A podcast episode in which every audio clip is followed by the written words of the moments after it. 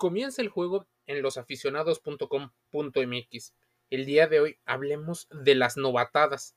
Para muchos, una forma de integración de los nuevos a un grupo de atletas. Para otros, en el caso más extremo, es una, un fomento con juegos agresivos, pasivos, con molestias, intimidaciones a los nuevos.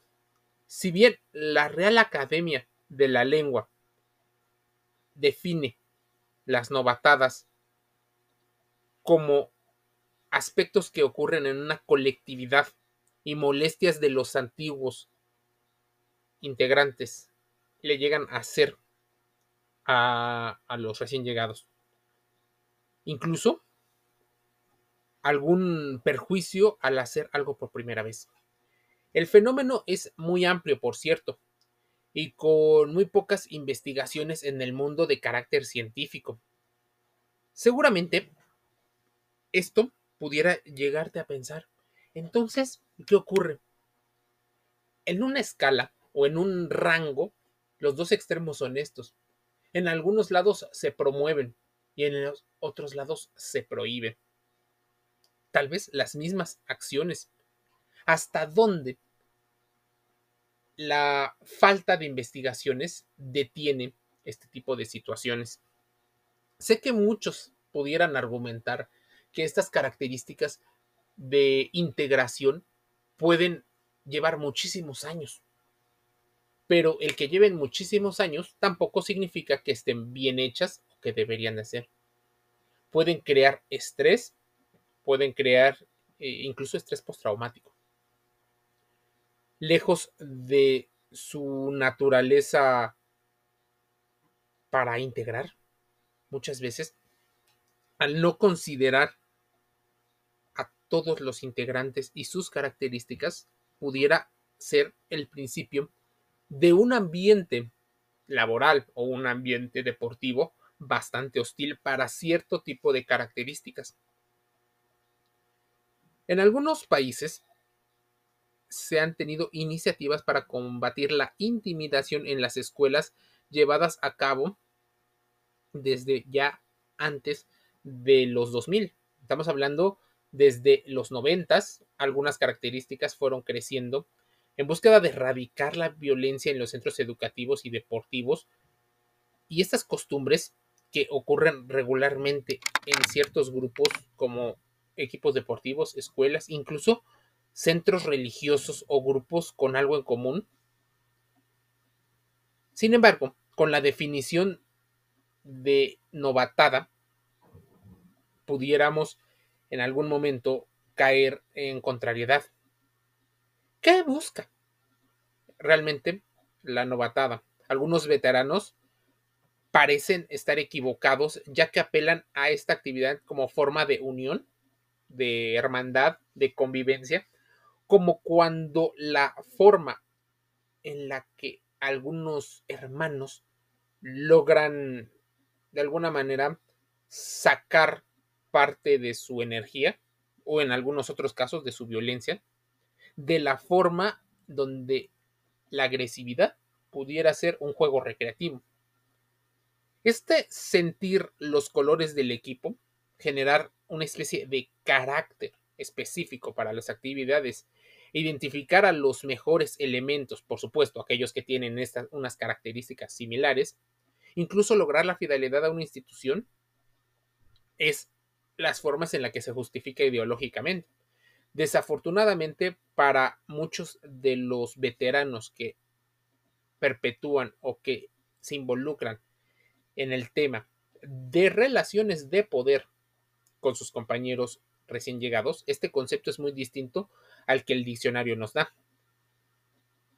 Puede ser un enfoque psicológico, pedagógico y sociológico, pero existen otras formas de integración, incluso mucho más efectivas, promoviendo la comunicación en varias vías. Hay otras formas de generar la unión y la hermandad entre los grupos y es posible lograr científicamente comprobado sin necesidad de generar de actividad violentas. En algunos cultos pudieran llegar a enmascarar y justificar y hacen una especie de lavado de cerebro en el cual hacen que la persona que sufrió la novatada interiorice que esto es parte de lo necesario para pertenecer a un grupo. Pudiera esto sonar hasta discriminatorio e incorrecto de la misma manera que su justificación para llevarlo a cabo. Actividades muchísimas. No te las voy a describir porque en algunos casos llegan a ser situaciones bastante bastante penosas, incluso bastante agresivas. Pero muchos giran en torno a lo que hay alrededor de ellos. Estas actividades desconcertantes para algunos pudieran ser incluso hasta promovidas por los medios de comunicación. Recuerdo un caso y te lo comentaré. Existe un deportista que iba a debutar en su deporte. Él muy joven juega su primer partido y lo hace bien. Pero el segundo partido aparece con el cabello rapado, aparece calvo y empieza a no mostrar las mismas actividades que lo hicieron llegar a la primera división del fútbol. Y entonces el entrevistador, bastante astuto, le pregunta, ¿qué es lo que pasó en el juego? Danos tu opinión. El chico se muestra de alguna manera desconcertado. Le preguntan si ya había pasado por el rito de iniciación o de novatada por su debut, festejándolo. Inmediatamente en la entrevista el chico se llega a ver pues molesto porque le cortan el cabello. Es una especie de novatada que también hacen algunos grupos como la policía o el ejército. Para muchos, entonces, las novatadas construyen identidad en un equipo, pero deben de tener límites. ¿Cuáles son esos límites? ¿Quién pone esos límites? ¿Hasta dónde una persona pudiera tolerar esos límites considerando su propia individualidad? Abandonar un estatus y asumir uno distinto para pertenecer a una comunidad cerrada mediante un proceso que en la antropología se llama rito de paso. Se trata de una práctica que algunos deportes exigen como forma de iniciación para los aspirantes. Te voy a comentar otro ejemplo. En el fútbol americano incluyen estos procesos entre las tradiciones para aceptar de alguna manera a los novatos. Recuerdo un caso, pero seguramente ocurre en muchos deportes. No necesariamente tienes que pasar por la novatada para pertenecer al equipo, porque se supone que lo que te trajo a ese deporte es porque perteneces a una institución, porque perteneces a un grupo, es más, porque tienes el talento o tienen la necesidad de tu talento, de tu trabajo. Un aspirante te cuento el caso, un aspirante a jugador a veces es sometido por los veteranos a pruebas de resistencia para demostrar esa, eso que creen que es coraje y fuerza, que lo hagan merecedor de un equipo. Las pruebas pueden incluir soportar dolor, plataformas, aventarse a situaciones riesgosas, Hace unas semanas, y de hecho esto lo puedes eh, observar en varios periódicos, ser cubierto con pinturas de aerosol. Imagínense. Este joven llegó grave al hospital, a un hospital, con signos de intoxicación y neumotitis. ¿Hasta dónde se les hizo? Y es más, en muchas ocasiones, dentro de los mismos grupos, los veteranos llegan a ser una especie de grupo sagrado o de vacas sagradas. las cuales se vuelven intocables y son capaces incluso de cambiar o de mover y de meter una presión lo suficientemente poderosa para que destituyan al entrenador en turno. Lo que en Argentina le llaman tender la cama, que es básicamente poner en contra del entrenador por no seguir las tradiciones o por no seguir las normas que establece ese pequeño grupo. ¿Qué ocurre? Existen entrenadores que prefieren hacerse de la vista gorda, prefieren omitir lo que está sucediendo dentro de sus equipos.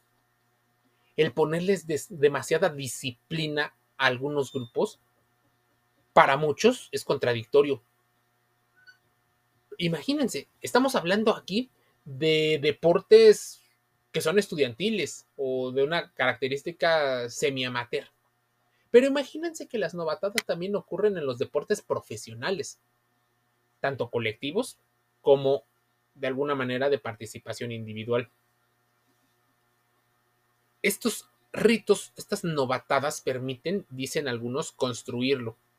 Pero, ¿qué ocurre cuando estos grupos de poder van cediendo su poder porque ya no pertenecen a esa institución y se van replicando las prácticas. Las novatadas deportivas pueden parecer un juego inocente, incluso para algunos hasta divertido, pero existen novatadas, según revela una investigación en los Estados Unidos, que las novatadas se salen de control entre estudiantes de primaria y secundaria. ¿Qué ocurre? Allá le llaman eh, o novatada, como se le dice a los rituales de iniciación porque tienden a ser violentos. ¿En qué momento van a fiscalizar? Suponen que los atletas van a parar hasta cierto punto y que no van a hacer más allá del rito. Pero ahí ese hashing o bullying, como se le describe, puede llevar a gente a ser víctimas de esos abusos que se convierten en los años en un bajo rendimiento. Ese estudio del que te hablo, que recaba los organismos educativos estatales y de información oficial sobre delitos, reveló que hubo 17 mil denuncias de agresiones sexuales de parte de estudiantes de secundaria durante un periodo de cuatro años.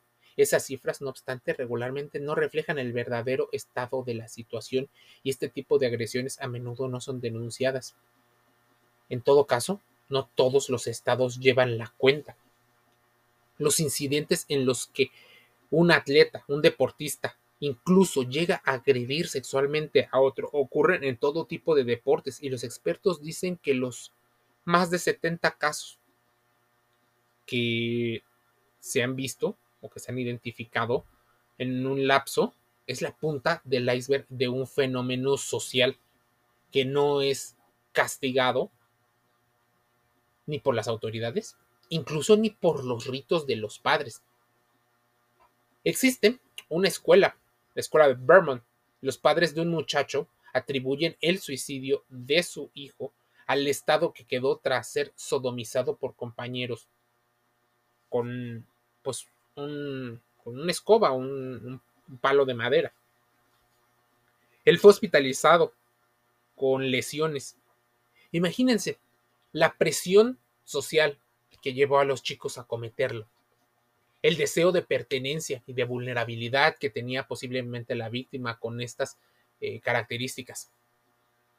Tal vez estamos enmascarando, y en este caso, agresiones sexuales y violación, pero todo gira en torno al lenguaje usado, según Elliot Hopkins, experto en seguridad en el deporte de la Federación Nacional de Asociaciones Estatales de Escuelas Secundarias, allá en los Estados Unidos. ¿Y por qué te dicto y te digo este caso? Porque existen estudios de algunos, eh, de algunas escuelas que llegan a hacer estas investigaciones en Estados Unidos se mide todo y tal vez sí es uno de los países que más informes y más situaciones mide.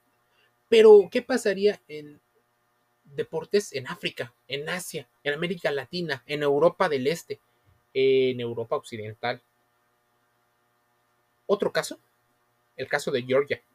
Entre 5 y 8 estudiantes del último año del equipo de béisbol irrumpieron en la habitación de hotel de un compañero, o bueno, de compañeros menores a ellos, y muchas veces eh, pues hubo gritos donde no querían, donde no consentían la actividad. Los agresores en su momento admitieron lo que sucedió, pero dijeron que simplemente estaban luchando y jugando. Imagínense, a temprana edad ya empiezan a justificar este tipo de situaciones. El informe inicial decía que la familia del estudiante agredido había dicho que el muchacho había sido agredido sexualmente sin su consentimiento, pero el informe final de la escuela hablaba solo del contacto físico inapropiado. Te das cuenta cómo incluso las instituciones pudieran estar de alguna manera encubriendo algunas de las actividades con tal de, no sé, recibir dinero, perder prestigio. Incluso eh, se han encontrado varios casos en los que el desinterés de los técnicos alimentó una cultura abusiva. Muchos casos en los que los técnicos se enteraron de los abusos y los trataron como un tema disciplinario del que se encargarían ellos y algunos no hicieron nada. Puedes hablar y ver de varios de estos temas, las novatadas, el harassing, el bullying. De hecho, también hay técnicos que suelen cometer estos abusos y no se dan cuenta. En esta creencia de saber qué es y qué no es liderazgo. De hecho, hay un entrenador en los Estados Unidos que fue eh, relegado de su puesto debido a que los jugadores se quejaron de las formas en las que los trataban. Seguramente puedes investigarlo. Bruce Arena, ex entrenador de la selección estadounidense. En Tennessee, un estudiante de primer año de secundaria de una escuela le dijo a un técnico que estudiantes del último año lo habían agredido a él y a otro durante un torneo fuera de la ciudad en el 2015. A pesar de esta denuncia, dos de los agresores maniataron a un muchacho y según la denuncia, los técnicos no estaban en el lugar en el momento. Llevaron al chico al hospital tras verlo sangrar y el muchacho tuvo que ser operado de emergencia. Pero no contactaron a las autoridades. Fue una enfermera la que lo hizo. Los investigadores dicen que el jefe del cuerpo técnico instruyó a los jugadores a que no hablasen. Su esposa limpió el lugar de la agresión y se deshizo de la ropa del muchacho víctima de ese abuso, básicamente eliminando la evidencia de un posible delito según los investigadores de la policía.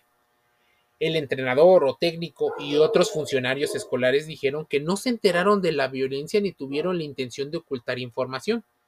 Tal vez haya complicidad ahí. El técnico y su esposa no fueron acusados de nada y no respondieron a mensajes. Si este chico no hubiese terminado en el hospital y tal vez no se le hubiera notado la sangre, nadie se hubiese enterado. Esto lo dice el abogado representante de la familia. Expertos dicen que a los jugadores que se les enseña en culturas abusivas cuando son nuevos, a menudo no hacen nada cuando ven a alguien siendo agredido y en determinados momentos hasta llegan ser ellos los agresores convencidos de mantener una especie de tradición. Tal vez estemos aceptando violencia o una forma de integración, pero existen muchas situaciones. Incluso Save the Children menciona que es una violación de sus derechos humanos porque raparlos contraviene a su dignidad y tal vez hasta su identidad. Las novatadas son producto de una sociedad patriarcal, lo menciona María Josefina Menéndez, CEO de la ONG que hizo saber el caso de un atleta que fue rapado en la cancha después de haber sufrido su iniciación allá cuando tenía 16 años. Desde equipos profesionales hasta el sector amateur, las iniciaciones son una situación normal o al menos aceptada. Por supuesto, los niveles de dureza también son distintos dependiendo de las ideologías de cada grupo. ¿Quieres saber más? La NFL con los Miami, con los Miami Dolphins, donde se involucró a los jugadores eh, como los protagonistas. Después de haber sufrido por año y medio acoso constante, se decidió dejar la concentración de la franquicia y se le acusaba de ser el autor principal a uno de los jugadores de bromas, porque así lo mencionó, bromas hacia otro de los jugadores. Sin embargo, ¿qué pasa con esta situación? Difícilmente la gente lo habla. Y tal vez se vuelva a repetir el rito de iniciación por parte de el entrenador no puede estar en todos lados, así que la cultura de la denuncia, de la información, debe de ser una situación que dicte el camino que muchos atletas deben de tomar. La iniciación es una situación que para muchos debe de ser de otra forma. Para buscar aclimatarte y fortalecer la relación con una generación, no necesariamente necesitas entrar a pagar dinero, a teñirte, a bailar. Es más, había y hay situaciones donde estos grupos, estos guetos de poder, les piden una especie de cuota para entrar. Te voy a contar un caso, una universidad. Esta puedes meterla en donde sea. Tenía dos opciones el atleta, ser rapado o pagar un dinero. Prefirió la segunda. Dos años después, cuando era parte de los veteranos, la novatada seguía siendo la misma. Y el dinero de los que deciden pagar, ¿en dónde se va? Se va en alcohol y en botana. Evidentemente, la institución no está consciente de los hechos o decide omitirlos el entrenador poco o mucho puede evitarlo. Solo recomendar que se durmieran temprano y mientras eh, no afecte su trabajo, mucha gente decide omitirlo porque, como te digo, hay grupos de poder involucrados en estas situaciones. Una de las novatadas más comunes que se le ven a los equipos es vestir eh, de mujeres a los hombres. No importa si eres de España, Estados Unidos, México. Seguro mucho de lo que leen te hará una, un eco.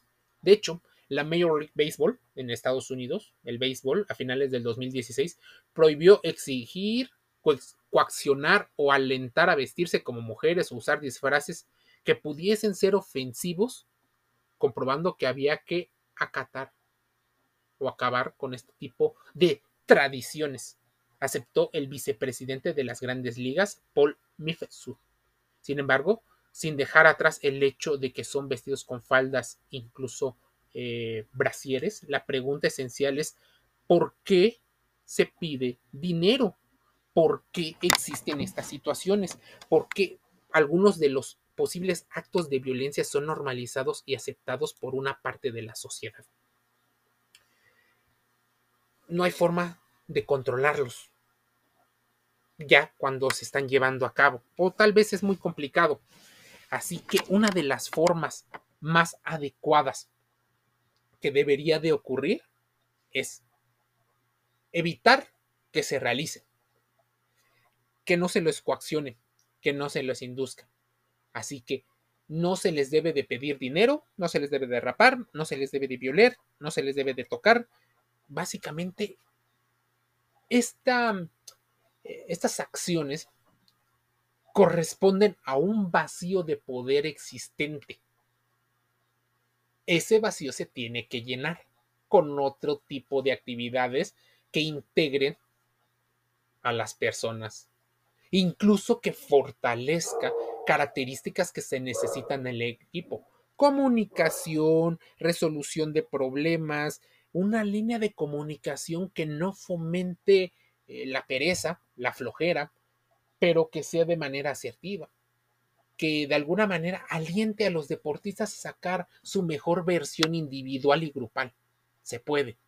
De hecho, como te decía, la antropología, la sociología, la pedagogía y la psicología tienen la respuesta para entender este tipo de fenómenos.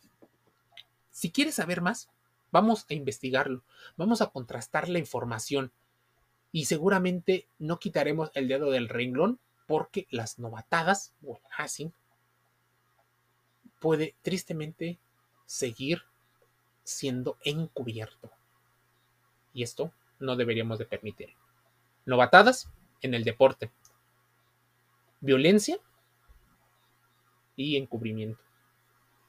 Parte de los temas que hablamos en losaficionados.com.mx. Puedes escucharnos, leernos y vernos en todas nuestras redes sociales. También estamos en podcast y próximamente abriremos un canal donde habrá un foro de discusión y podemos tocar los temas más importantes del deporte dentro y fuera del juego. Te envío un saludo.